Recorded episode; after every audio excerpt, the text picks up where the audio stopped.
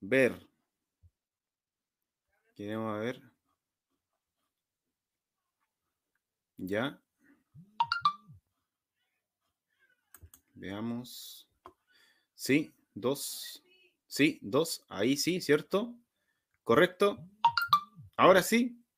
Bueno, estaba, eh, si usted aprendió a, a leer los labios, bueno, ahí tiene que haber practicado.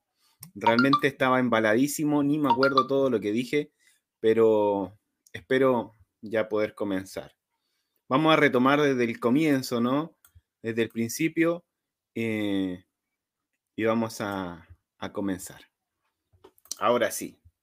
Buenos, bienvenidos a nuestra lección de grupos pequeños. Este es un tiempo donde hemos apartado para buscar del Señor, pero sobre todo para ya aprender más de lo que Él tiene con nosotros. Esta es nuestra lección número 13 que se llama Restaura el compañerismo. Ya llevamos 13 lecciones de nuestra primera temporada y nos queda tan solo una más y cerramos nuestra primera temporada de grupos pequeños. Ha sido un tiempo glorioso en donde hemos podido aprender acerca de dos propósitos de Dios para la iglesia, siendo el primero la adoración como un estilo de vida y ahora estamos tratando la comunión como eje principal de crecimiento. Fuiste hecho para la familia de Dios. Debes pensar que tú eres parte del grupo de la iglesia, tú eres esencial para el crecimiento de tus hermanos. Tú eres importantísimo. El Señor es la vid y nosotros somos los pámpanos y debemos permanecer en Él, de, de manera que somos un cuerpo y todos miembros de este mismo tenemos una función específica. Es por eso que cada una de estas lecciones que hemos estado tratando tienen que ver con ayudarnos a crecer, a ser iglesia. Más que eh, ver cómo hacer iglesia, cómo hacemos estrategias para ser iglesia, tenemos que pensar en ser iglesia nosotros, nuestra identidad, qué es lo que somos. Y es por eso que es muy importante el día de hoy poder entender que parte principal de tu función, de mi función, es restaurar el compañerismo muchas veces se ve destruido este compañerismo. Quiero invitarte a que puedas estar leyendo posteriormente, si tienes la oportunidad, la hojita de discusión en PDF que te hemos enviado. Si no la tienes, la puedes pedir por WhatsApp. Están nuestros números publicados acá en el chat, están publicados acá. Así que esperamos que el Señor te bendiga en este día y ya sin más preámbulo, comenzamos, porque es importante que entendamos. Restaurar el compañerismo. Esta es parte fundamental de lo que tenemos que hacer. Un antiguo proverbio dice, construir la confianza es cosa de toda una vida, quebrantarla es cosa de cinco minutos. Este es una realidad. Toda una vida formando confianza para que por un descuido rompamos la confianza. Cuando la confianza es quebrantada, es muy difícil de volver a construirla. es el pensamiento común. Pero bajo los márgenes humanos, muchas cosas son difíciles de realizar. Pero es que acá es donde nosotros vemos el actuar de Dios en la vida de la iglesia. Y esto es maravilloso. Esto es impecable, es porque sabemos que Dios está actuando en ese minuto. Quiero leerte un texto bíblico base que va a dar el pie para el día de hoy. Segunda de Corintios 5, 18 dice, todo esto proviene de Dios, quien por medio de Cristo nos reconcilió consigo mismo y nos dio el ministerio de la reconciliación. Se nos ha dado este ministerio tan hermoso de la reconciliación. Debemos entender, siempre es valioso restaurar relaciones. Nunca, nunca menospreciemos esta parte de nuestra vida. Debemos poder tomarnos el tiempo de poder visionar y ser restauradores de relaciones entre personas y sobre todo entre las personas y Dios. Dios nos ha dado el ministerio de la restauración, de restaurar las relaciones. Por lo tanto, gran parte del Nuevo Testamento se ocupa de la enseñanza de cómo debemos tratarnos mutuamente. Y esto es fundamental, amados. Es tremendo porque nosotros no podemos hacer personal, muchas veces las opiniones de otros, simplemente es genial que haya diversidad de pensamientos. Eso nos hace ser la iglesia. Eso nos hace ser una asamblea pensante que se mueve en el fluir del Espíritu Santo. Es por eso que voy a leer brevemente algunos textos bíblicos que nos enseñan cómo debemos tratarnos mutuamente. Primero tenemos Filipenses capítulo 2, verso 1, dice, por lo tanto, si sienten algún estímulo en su unión con Cristo, en algún consuelo en su amor, algún compañerismo en el espíritu, algún efecto, afecto extrañable, llénenme de alegría teniendo un mismo parecer, un mismo amor, unidos en el alma y pensamiento.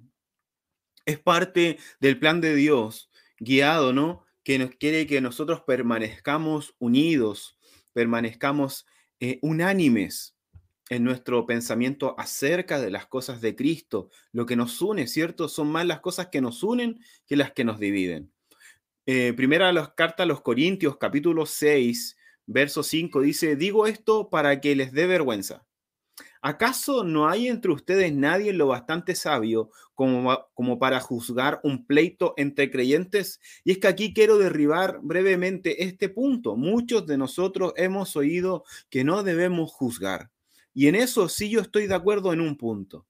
No debemos juzgar a las personas que no han nacido de nuevo, que no han tenido un encuentro real y genuino con el Señor, porque ¿quiénes somos nosotros para juzgar una conducta en la cual también éramos parte? Pero sí tenemos el deber de, las, de poder pedir sabiduría a Dios para juzgar en, en medio de un pleito de personas que han creído y son familia de Dios. Y esa es parte también de nuestro trabajo para poder permanecer unidos. Primera de Corintios capítulo 1, verso 10 dice, les suplico hermanos en el nombre de nuestro Señor Jesucristo, que todos vivan en armonía y que no haya división entre ustedes, sino que se mantengan unidos en un mismo pensar y en un mismo propósito. Vemos una vez más al apóstol Pablo, enseñando en la carta a los Corintios, una carta que está llena de conflictos solucionados. Si tú quieres saber cómo solucionar algo, te invito, lee la carta, primera carta a los Corintios y segunda carta a los Corintios. Realmente te vas a dar cuenta de cómo podemos solucionar muchos aspectos en nuestra vida o simplemente permanecer eh, de alguna manera eh, pensando en eso cuando pueda pasar. También el Señor Jesús nos enseñó en Mateo 5:9 diciendo, dichosos los que trabajan por la paz, porque serán llamados hijos de Dios. Es parte fundamental en este punto que nosotros podamos trabajar en base a esto. Eso va a caracterizar, va a demostrar que nosotros somos una iglesia de hijos de Dios. Job 18.4 en una versión que busqué que era mucho más sabia, o sea, perdón, no mucho más sabia, sino que más entendible, eso quería decir. Dice, tan enojado está que él mismo se desplaza, pero eso no cambia nada. Versión TLA.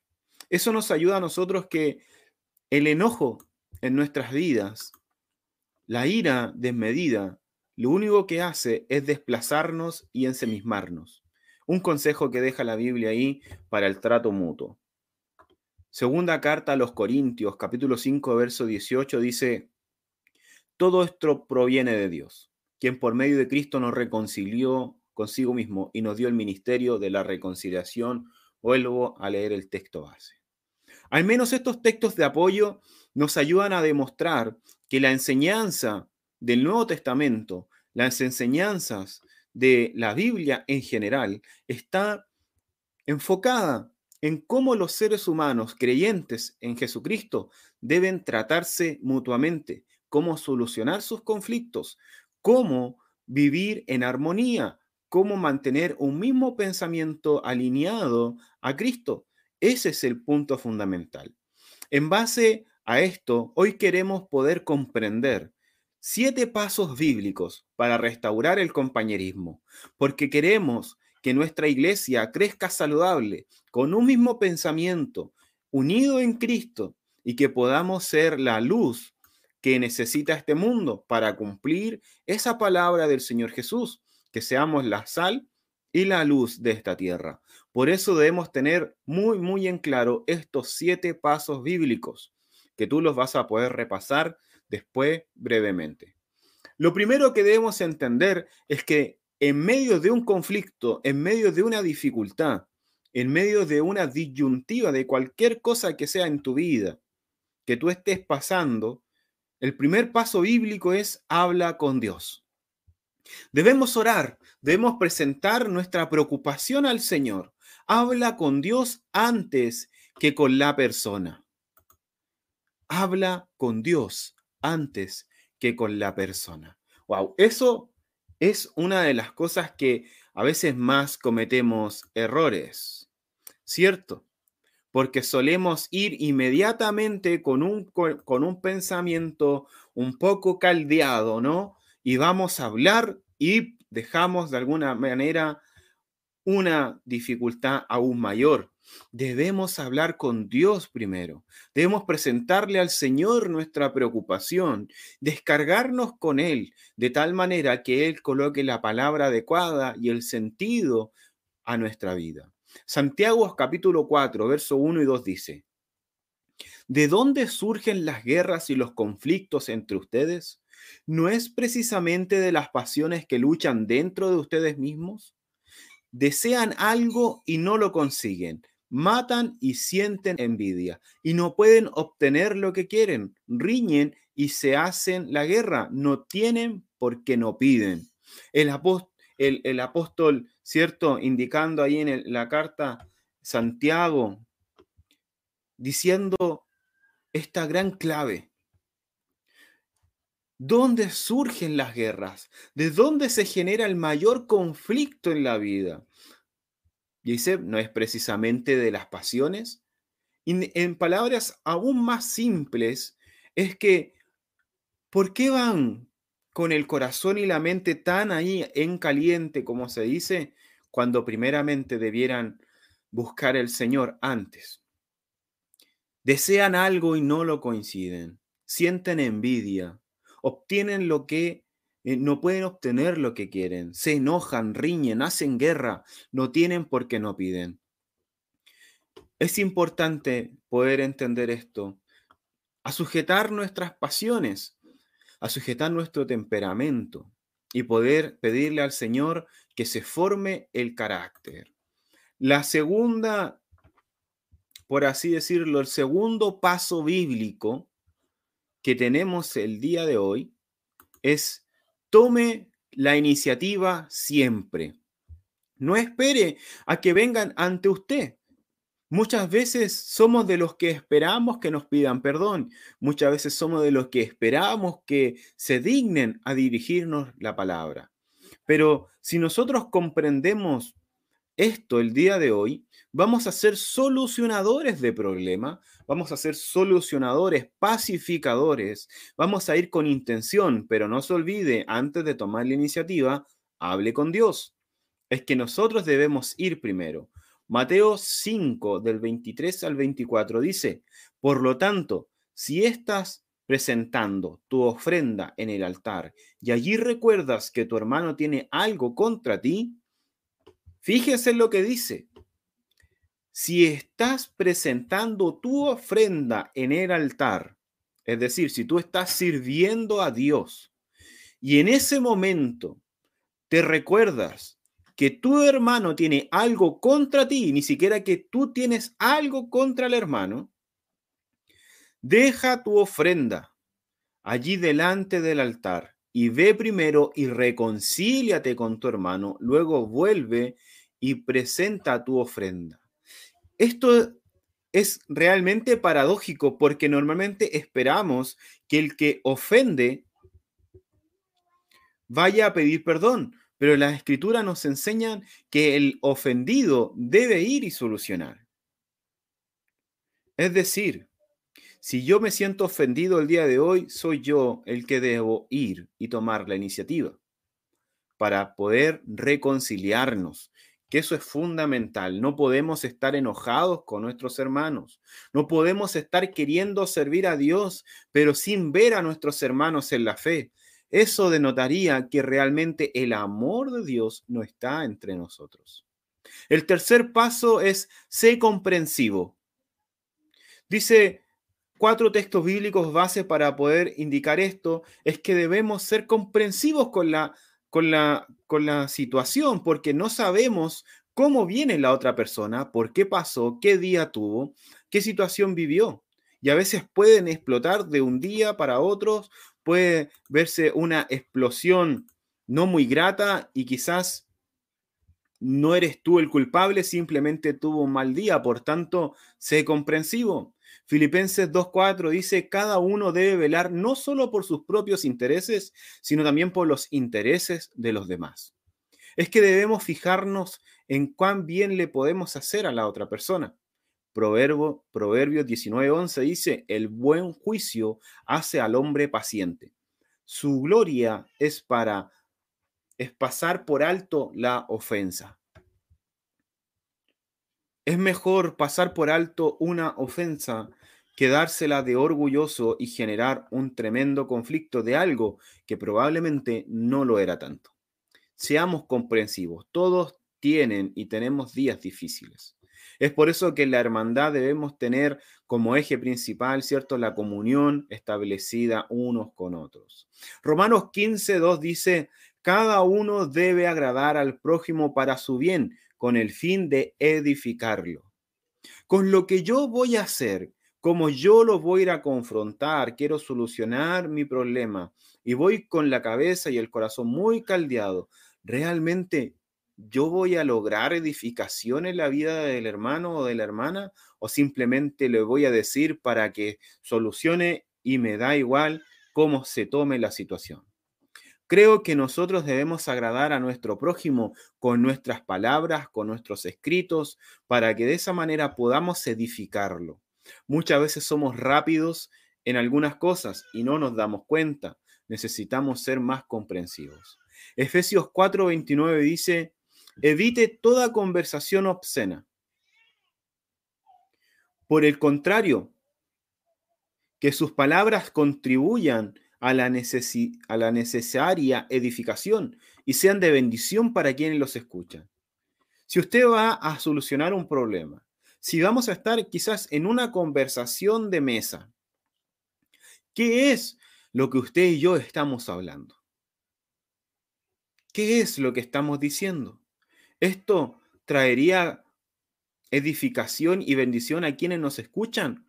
¿O esto alejaría a aquellos que queremos acercar a Cristo. A veces hemos cometido errores garrafales al hablar de alguien, al cenar, como se dice, al tomar once de alguien, porque de esa manera lo que hacemos es denigrar el Evangelio por algún conflicto o situación que se puede solucionar. El cuarto paso para poder construir, restaurar relaciones es confiesa tu parte en el conflicto. Nosotros, si estamos envueltos en alguna situación en nuestra vida, lleguemos a estarla o no, estas son cosas que pueden pasar o han pasado. Primero, haciendo una recapitulación, entendemos que debemos el primer paso hablar con Dios antes que con la persona tomar la iniciativa siempre. Sé comprensivo y por cuarto paso, confiesa tu parte en el conflicto. Todos tenemos una, una parte en el conflicto. Ninguna situación sucede de una solo. Siempre hay dos partes. Debemos presentar también nuestra parte delante del Señor, delante de la situación que estamos viviendo. No seamos hipócritas en eso. Mateo 7:5 dice, hipócrita, Saca primero la viga de tu propio ojo y entonces verás con claridad para sacar la astilla del ojo de tu hermano. Es que también nosotros hemos cometido errores. Es que también a veces hemos sido impulsivos para poder hablar de algo o hemos tomado decisiones muy a la rápida. Y a veces miramos más cómo actúa aquello o aquello otro y quizás diríamos lo podríamos hacer mejor, pero primero veamos si en nuestro servicio lo estamos haciendo bien. Es que todos tenemos que, como dice la palabra, sacar primero la viga de nuestro ojo, es decir, démonos cuenta dónde o cuál es el terreno en el que pisamos. Y en esto todos somos parte. Primera de Juan 1.8 dice, si afirmamos que no tenemos pecado, nos engañamos a nosotros mismos y no tenemos la verdad en nosotros. Debemos confesar también nuestra parte en esta restauración de conflictos. El paso número 5 es muy, pero muy importantísimo. Y creo que es uno de los más claves. Dice, ataca al problema y no la persona. La persona es tu hermano, aquel que ha, ha tenido la misma eh, posibilidad que tú. La misma sangre de Cristo pagó por él. Así que no ataques a la persona. Si tienes que solucionar, solucionemos el problema, pero no lo hagas personal. No debemos hacerlo personal. El Señor nos ayude a poder hacerlo de esta manera. El Salmo 73, verso 21 y 22, nos habla de una persona que hizo personal un problema y trató mal de alguna manera a las personas que conllevaban eso. Y dice la Biblia de esta manera, se me afligía el corazón y se me amargaba el ánimo. Por mi necedad e ignorancia me porté contigo como una bestia. En palabras aún más sencillas, el salmista está diciendo, estaba yo tan mal de corazón, estaba tan amargado, era tan necio y tan ignorante, que realmente delante de tu presencia me porté como un animal sin razón. Es porque a veces hacemos personal el conflicto, cuando a veces solamente el problema tiene que ver con una opinión o una situación. Debemos poder atacar el problema y no atacar a la persona. Eso bien tiene que ver con no dejarlo mal cuando realmente no es todo. Proverbios 15.1 dice, la respuesta amable calma el enojo, pero la agresiva echa más leña al fuego. Proverbio 15.1. Es verdad, debemos ser pasivos y esto tiene que ver mucho que ver, mucho que ver con nuestro temperamento, que podamos pedirle al Señor que continúe trabajando en nosotros para que se forme el carácter de Cristo. Proverbio 16, 21 dice, el sabio de corazón se le llama inteligente, los labios convincentes promueven el saber. Nosotros debemos ser sabios, debemos tener un corazón sabio en él. Pídale sabiduría a Dios cuando usted esté delante de la presencia del Señor, pídale sabiduría. Dice la Biblia que Él se las da a todos, sin, sin, sin límites. A todos le da sabiduría, a todo aquel que le pida. Paso número 6. Coopera tanto como puedas. Pon de tu parte tanto como te sea posible para poder solucionar, para poder restaurar el compañerismo.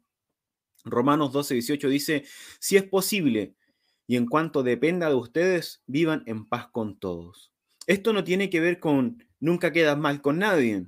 Esto tiene que ver con poner de nuestra parte, ayudarnos. Esto es un trabajo, que el Señor nos ayude. Esto tiene que ver, sigo insistiendo, con el carácter de Cristo en tu vida. Necesitamos poder dejar que esto suceda. Cooperemos tanto como podamos en la restauración de conflictos en nuestra vida.